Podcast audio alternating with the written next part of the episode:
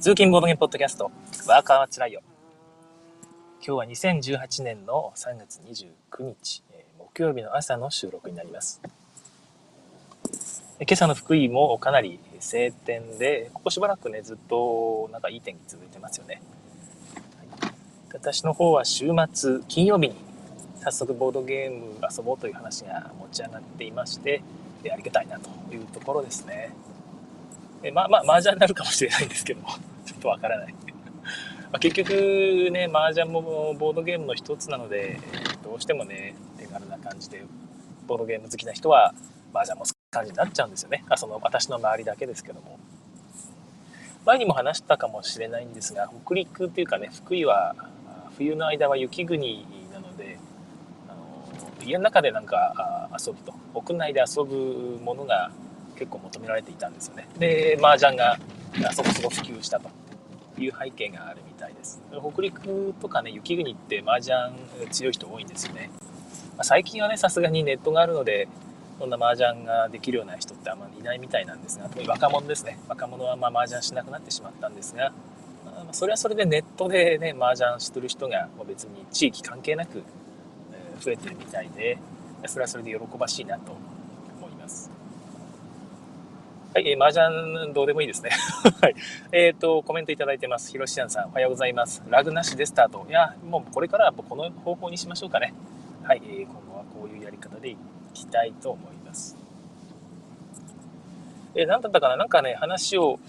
しようとしていたんですが、そうそうそう、えーね、昨日お話ししたあ新型 iPad を、ね、帰ってから早速注文したかと思いきやですね、なんかね、調べてみると、とその、Apple Pencil ですね、に対応したとはいえですね、画面の描画速度が、えーとですね、もともと Apple Pencil に対応していた iPad Pro ですね、これに比べて、結構遅いという、まあ遅いというか普通にアプリ遊んでる分には問題ないんですが、ペンを使うにあたってそこまでね、えー早くないんではないかというですね、えー指摘がありまして、まだね、実際使ってみないとわからないんですが、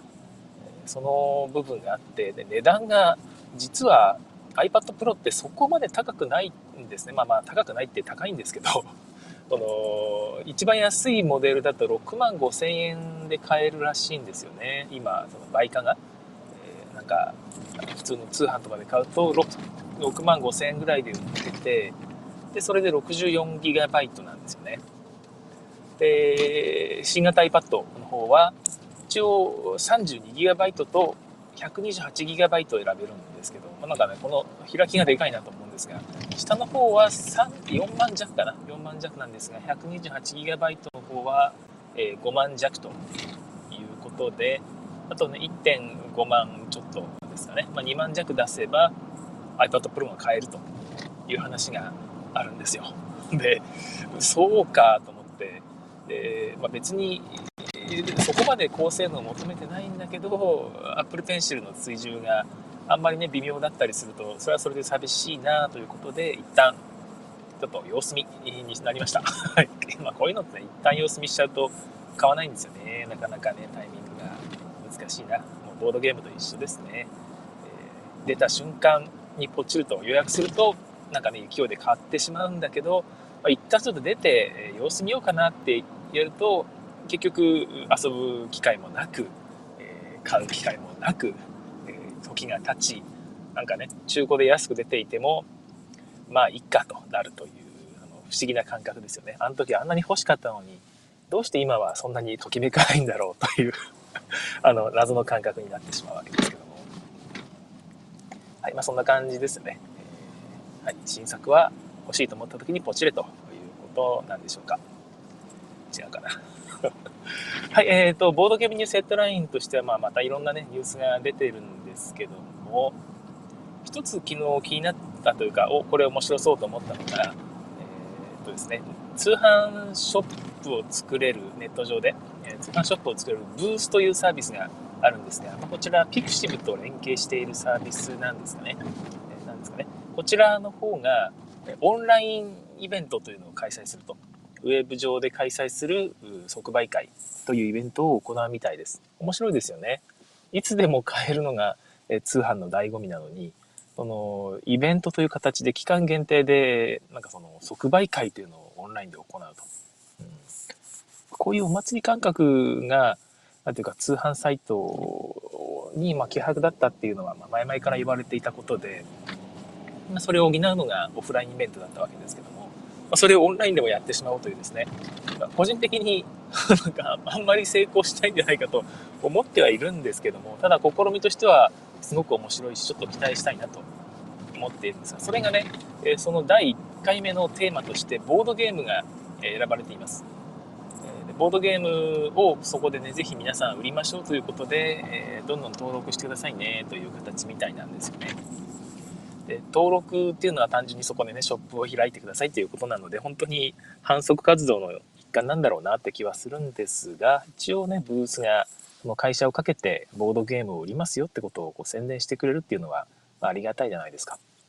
一応、ブースって pixiv と連携してるということで、その pixiv を見てくるような、見てから来るような、そういうイラスト系の人ですよね。そういう人が見に来ると思うので、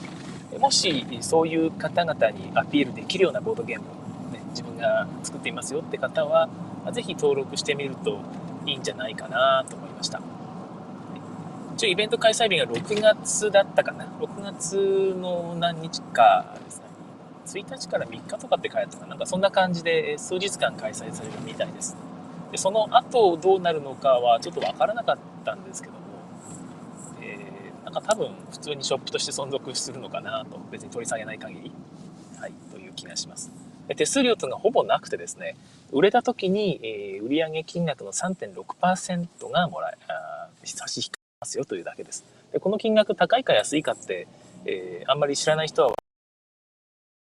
安いと私は思います。初期手数料もかかりませんし、それ以外の手数料もね、えーと、相互保管サービスというのを使わなければ特に自分で、ね、発送する限りはにおいては全然問題ないので結構安いんじゃないかなと思います、はい、匿名配送にも対応していますね。ヤマト運輸さんと連携してるみたいです。ということで、えー、興味ある方、ぜひ、えー、登録してみましょう。はい。えー、では、早速なんですが、今日は、イリュージョンについてお話しします。先日のエッチボーですね、エッチ戦士ボードゲームの会にちょっとだけ顔を出してね、遊ばせていただいたんですよね。でこういう新作ゲームって本当自分はなかなかね疎いところもありまして、まあ、手に入る機会もなかなか限られてるんですがこういうまだ日本でそんなに流通してないゲームをいち早く遊ばしてもらえるっていうのは本当にありがたいなと思います。こんなね、え、ゲームを遊ぶ機会がなかったら結局このポッドキャストで話すねネタもなくて全然続かないはずなので、えーね、こういう新作を、ね、いち早く購入して遊ばしてくださる方が結構身近に何人かいらっしゃるっていうのは本当に恵まれた環境だなとつくづく思います。いつもありがとうございます。はいで、イリュージョンについてですね。イリュージョンは先日から何度かお話ししているザ・マインドと同じ方が作っているゲームです。え、ー、と、確か、え、ウォルフガング・ワーシュさんですかね。ちょっと昨日 BGG で軽く調べたんですが、これだけじゃなくて他にもね、なんかゲーム作ってらっしゃるみたいですね。私あんまり知らなかったったんですけども他の知らなかったというか見てもそのタイトル知らなかったんですがそのこれだけじゃないよということみたいですね、はい、オーストリアのボードゲームデザイナーみたいです NSV が見つけてきたのか売り込んだのかわからないんですがゲームとしては本当ねえオリジナリティあふれる素晴らしいゲームだなという気がします。でイリュージョンどんなゲームか。え、でまず NSV から出ている小箱カードゲームですよというとですね。アミーゴサイズの箱にカードが何枚か入っていてそれだけかなコンポーネントは。本当にカードゲームです。でどういったゲームかというとですね目で判断して、えー、その大きさを測って、え、大きさ比べをしてどっちが大きいかというのを比べるというアナログアナログ測量ゲームですねはいこういうゲームって結構ね、あったりするんだけどなかったりするというゲームなんですが、まあ、とりあえず、えー、内容を簡単に説明します。カードがありますよと。で、カードの裏面と表面があるんですが、まあ、表面の方に、なんか幾何学模様みたいな、もしくは、えー、落書きしたような、ペイントしたような、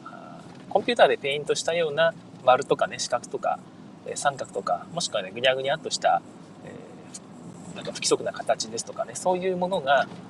え一面に色とりどりの3色、4色かな ?4 色の色でこう塗ってある絵が描かれています。で、4色、緑とか赤とかね、黄色とか青かな？この4つかな？この4色で すいません、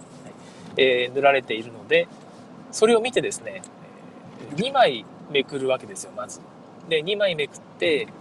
ね、めくってとか2枚場に出してそのどっちのまずまあ緑って決められてるんですね。緑なら緑って今回のお題決められてるので緑の色の面積がどっちが大きいのというのを決めると、はい。まあ、順番に並べてないと小さい方から順番に並べてくださいねって並べるんですね。はい、で並べたらですね次の人はもう1枚場に出してそれをまた同じように並べ並べると。このこれとこれの間なんじゃないかなとかいやこれ一番ちっちゃいから一番右側でしょうとかいや一番大きいから一番左側でしょうっていう感じでその対応する場所と思われる場所にこう入れていくと置いていくという感じです。それをどんどんどんどんつなげて長くつなげていくんですが、まあ、どっかでどっかのタイミングで次のプレイヤーが、いや、それは違うっていうか、もうぶっちゃけ、えー、前の前の人のプレイヤーの人から、もうおかしいと自分は思ってたと。この並び順には間違いがありますよ、ダウトっていう風な感じで、ダウトすることが、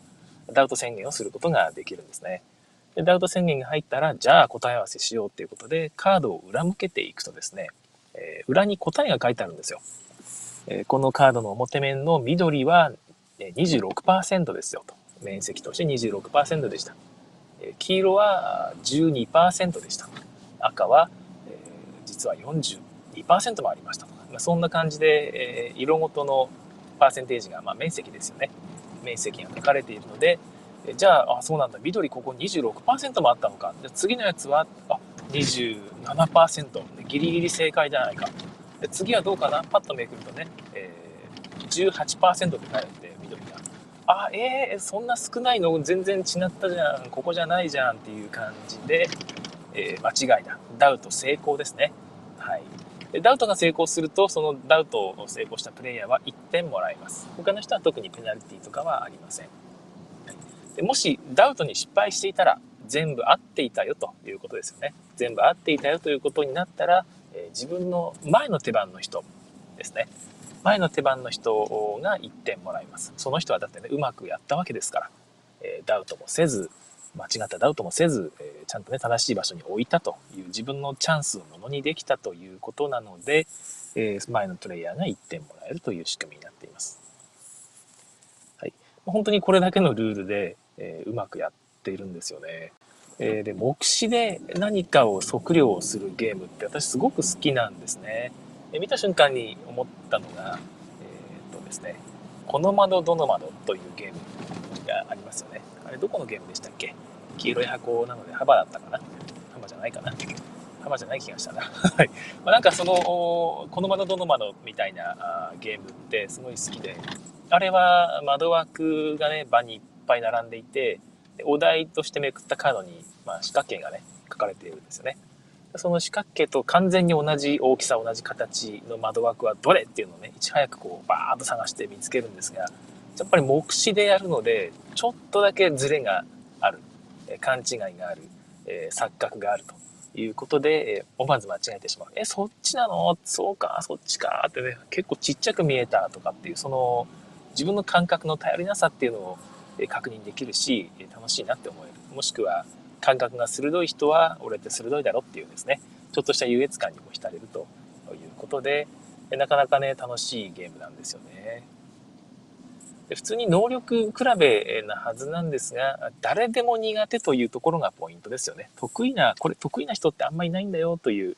えそういう部分得意な人であろうと結構間違っちゃうもんなんだよっていうような測量ゲームっていうのは大体盛り上がりますよね。能力比べだけどそんなにね、誰でも得意なわけじゃないという、そういうゲームが、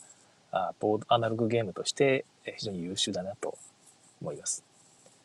ちなみにこの窓どの窓はですね、私これ DTP をよくやっているので、デザイン方面ですよね。画面上で、えーと、この場所に合う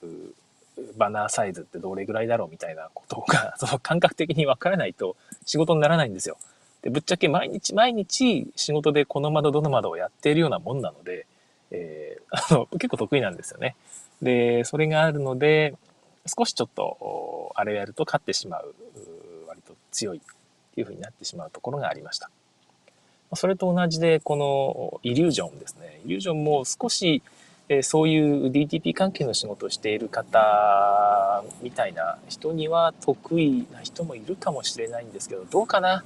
いや、それであってもこんだけ複雑な形とかね、点在したものが、パッと見てね、面積分かるような能力ってそんなに DTP で求められてるかっていうと、そんなことはない気がするので、えやっぱりま違うかもしれないですよね。まそんな感じで、えうまいこと形がね、なんかこう重なり合っていたり、点だったり、線だったりですね。線、長細い線と、ちっちゃい丸とね、どっちが面積大きいのって言われた時に、パッとわかんないですよね。なんとなくその目視で計算して、え、ー、と、半径かける、半径かける3.14とかね、やってもどうしようもないですし、えー、こっちの長さはこれ、縦かける横だから、そうだ、こっちが大きいみたいな、そんな計算を小難しくしたところで答えがわかるわけでもなくですね、えー、かなり盛り上がりました。でちなみに、その、それ遊んだのは、ハトさんとワイスケさんと私の3人だったと思うんですが、1点も取れなかった方がいましたね。どうなんだろうな。たまたまだったのか、この流れみたいなのもあったりするのか、つまりそのダウトする人が多い。もしくは、ダウトするのが得意な人が多いっていうような状況になると、その、その前後の人ばっかりがね、得点するってことになりがちなんですよね。結局どっかでダウトを誰かがしないとゲームがそのラウンド終わりませんから、えー、割とそのうまくやるのは得意。でも自分と同じぐらいうまくやるのが得意な人が自分より後手番にいるとですね、えー、ダウトしてくんないんですよね。で、なんていうか、ずっとぐるぐる回ってしまって、結局、なんだろうな、どうなんだろうな、間違える人がどっかでもうこれはここまで来たらほぼ運だろうとかですね。これはもう感覚で、えー、分かりようがねえよ。多分この辺としか言いようがねえよっていうようなカードがこう次にあると、その次の人が、なんですか、運で、運で勝つと。もうここはダウトしますわっ、つって。これ以上やっても自分多分間違っちゃうっていうような状況になるので、そこがちょっとだけ気になったかな。でもそれはそれで面白いかなって思うんですけどね。はい。もう次に置くカードが見えてるっていうのもちょっとあの肝かなと思いましたね。次にもし自分がダウトしないんであればそのカードを置かなきゃいけないっていうカードが見えてるんですよ。なので、えー、ちょっとそのあのカードを置くぐらいならダウトしようかなって。もうあのカードはわかんねえよ。逆に、ちょっとなんかね、今、ダウトした方がいい気もするんだけど、次に見えてるカードがね、明らかに一番大きい面積だと。もしくは一番ちっちゃい面積だっていう時があったりするんですよ。でそういう時はなんかそのリスクを負いたくないタイプだと俺自分を置くわっつって置いちゃうんですよね。それだと点数取れないんですよね。どっかで、え自分の感覚信じていやあれは間違ってるはずだとあの順番はこっちのはずだっていう時に果敢にねダウトしていくっていう方がえ盛り上がるし点数も取れるんじゃないかな意外と合ってますからねその辺の感覚が何て言うかなあ自分の力で勝つっていうのとはちょっと違う感じしますね。自分が正しく置くことによって点数がもらえる、えー、っていう感覚じゃない、まあ、実際はそうなんですけどそれの瞬間にもらえるわけじゃない。正しく置いた入ってもらえるじゃなくて誰かがそれに引っかかったあ瞬間ですね。にもらえる。もしくは自分が他の人のミスを見つけてそれだってダウトって言った時にもらえるという。結構その辺が得点がもらえる快感ポイントと少しずれてるかなっていう気もしないでもないんですがこれ全然ねあのなていうか変わってるなってだけで、えー、面白い逆に面白いポイントかなという気は自分はします。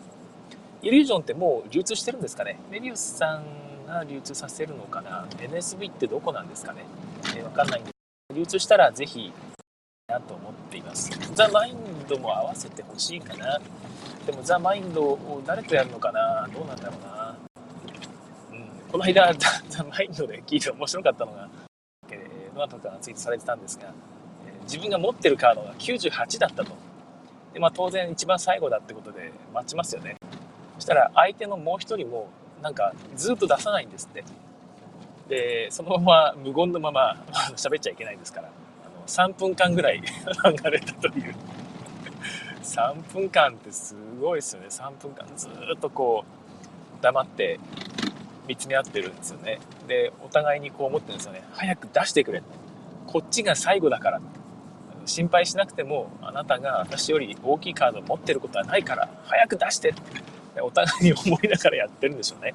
ででもえー、まあ、自分98ですよ。だから相手の人がもう3分がかり経ってじゃあじゃあもう出すよっていう感じで出したカードが97だったという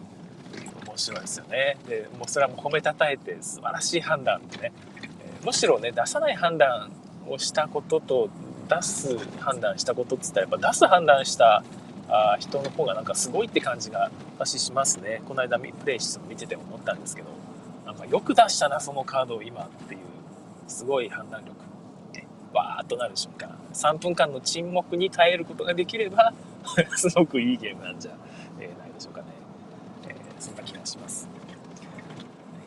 イリュージョンもその後ね遊んだんですよね、まあ、同じ作者ということで、えー、ハトさんも痛く気に入っていてイリュージョンなんかその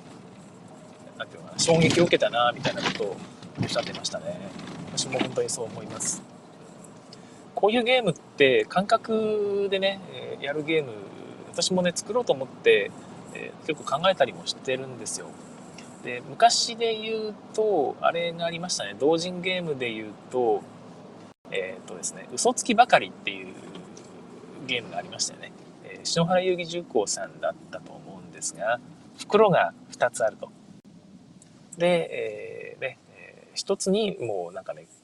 重い陶器製のタイルがいっぱいね、丸いタイルがいっぱいごちゃっと入っててですね、えその中から何個か、まあ0個でもいいんですけど、掴んでもう1個の袋に移すということです。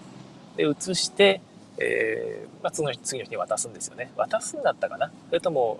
手触りで触ってもらうんだったかな？でとにかくそれを次の人がなんかそううまく感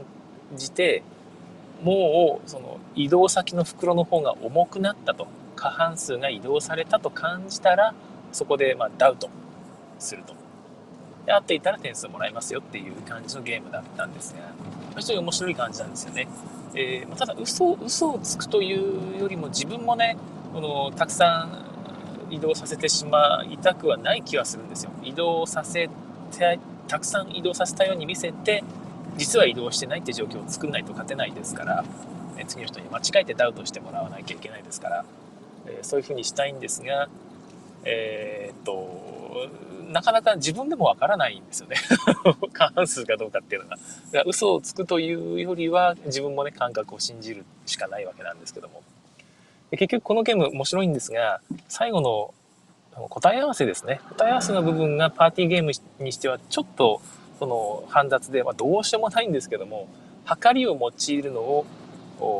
避けてるんですよね測りを用いると測りが結構必要になるし、えー、その測る時間も結構なんとか誰かが測って読み上げるっていう感じになりますからダウンタイムも生じるということで取った方法がそのタイルを並べてガガガガッとですね、えー、測る大きさを長さというか数か数を測るためのそういう道具を一緒に同梱しています。板板状のものですね。板状の何かを置い同梱されていてそこにザザザザーっと開けるとですね、丸いタイルがこうね、カチャッとこう、うまく詰まって、綺麗にびっちりとこう敷き詰められるわけです。それを使って何個あるのっていうのを数える、比較するというゲームなんですよね。で結局その、なんていうかね、数を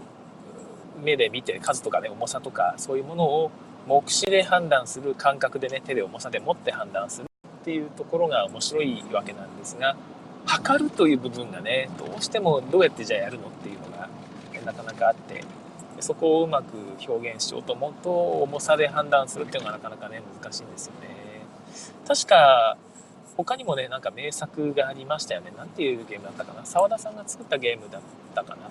えー、なんかそういう古いゲームでそういうゲームもあったりするのでですねやったことないんですよね。重さを使ったあそういう感覚ゲームっていうのをやってみたいなと。もっともっといっぱいやりたいなと思います。トイバートイバー親子が作ったね、えー、トイバー親子の密輸業者でしたっけ、えー、っていうゲームをなんかね粘土をうまくコロコロっと作って穴を通るかどうかっていうのを競う ゲームもあったりするんですけどね。あれもやったことないんですよね。あんまり評判が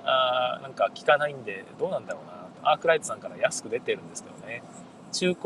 とかでもよく見かけるのであんまりダメなのかな。よくわかんないですけど。はい。もう一個ね同人ゲームで、面白いのがいつばきさんが作ったセリゲーブブカですね。セルゲーブブカとかけてるわけですけども棒高跳びに使う棒の長さをですねいろんな長さの棒があるんですよ、はい、一応その長さがいろいろあるといってもですね何セン何ミリか刻みかな。5ミリ刻みだったか1センチ刻みだったか忘れましたけどもで長さが揃えられていってで応その毎回何1本ずつ確か場に出てそれを競り合うんですけども最終的に獲得した棒のその棒を並べてですねちょうどななんとかその刻み飛びですね1段階ずつきれいに並んでいたら点数が高くなるという仕組みになっています。だから今で今競りに出てるその棒高跳びの棒ですよね。まあ単なる竹ひごなんですけどその棒高跳びの棒を見てで今持っているやつよりも多分あれはえー、5ミリ長いちょうど5ミリ長いやつっていうのを感覚で判断してその値付けをしていかなければならないという、まあ、これもまた面白いですよね。あれはパッと見てね、えー、トントントンってこう並べて、えー、テーブルの上でトントントンってするだけで比較できますからね。その測量という点でも非常に優れていてさすがだな椿さんはと思った記憶があります。そんな感じですよね。測量ゲームは面白いですね。なんか他にこういう面白いゲームあるよというのがあったらですね、是非教えていただきたいです。はい。ということで、結構いい時間になったな。イリュージョンだけで結構時間を使ったので、えー、もう一個のね、ダイスランドについてのお話はまた、明日にしようかな。そういえば、昨日お話しした、昨日だったっけ？パワー6ですね。パワー6の方が、なんか、通販で海外からですけど買えるというお話をペガさんからいただきまして、えーと、ポッドキャストをやってない方のペガさんとねいつも受賞 されているペガさんですけどねいつもねいろんな情報をいただくんですよね、えー、ありがたいです。海外から買えるということでそこで買う算段をしようかなと思っています。ちょっと送料が十分安いんですけど20ユーロほぼ固定でたくさん増やしてもほぼほぼ固定なのかな、えー、あんまり増えないよとたくさん増やしても。ということで、えー、たくさん買えと いうことですよね。たくさん買おうかな。いや、うん。えー、結局例えば近くの人、まあ、そのなんか遠くの人にと募ってですね、買っていろんな地域の方に送るっていう時間がなかなか取れないので、えー、その共同購入募るんなら身近で手渡しできる人限定になっちゃうんですけどああいうゲームって福井って狭いですから あの身近な人に同じように買ってもらうと結局その人に遊ばしてもらえばいいやってことになっちゃうんですよね。えー、どこ行ってもそれこの間遊びましたになっちゃうとやっぱ寂しいっていうのがあって なかなか難しいんですよねたくさん買って同じゲームをねまあ、それもあるので、えー、そこで売ってるお店で、えー、名前が忘れましたけどフィリフィリフィリバートでしたっけね、えー、P から始まるフィリフィリバートフィリベルトという名前のお店ですね、えー、見たんですがなかなかいろんな品揃えがあってね迷っちゃいますよね。そのフィリベルトで売っているゲームで身近な人で手渡しできる人でなんか他にねパワーシップス以外で買いたいものがあったら是非相乗りしたいなとますけども。そのね手間もなかなか大変なんですよね。いつもそのオンラインで、えー、募ってね共同購入募られてる方っていうのは本当にすごいなといつも思っていますけども。はいということで、えー、パワーシップス手に入るかもしれないということで情報ありがとうございます。私が買う前にフィルバートの在庫を切らさないように皆さんお願いしますね。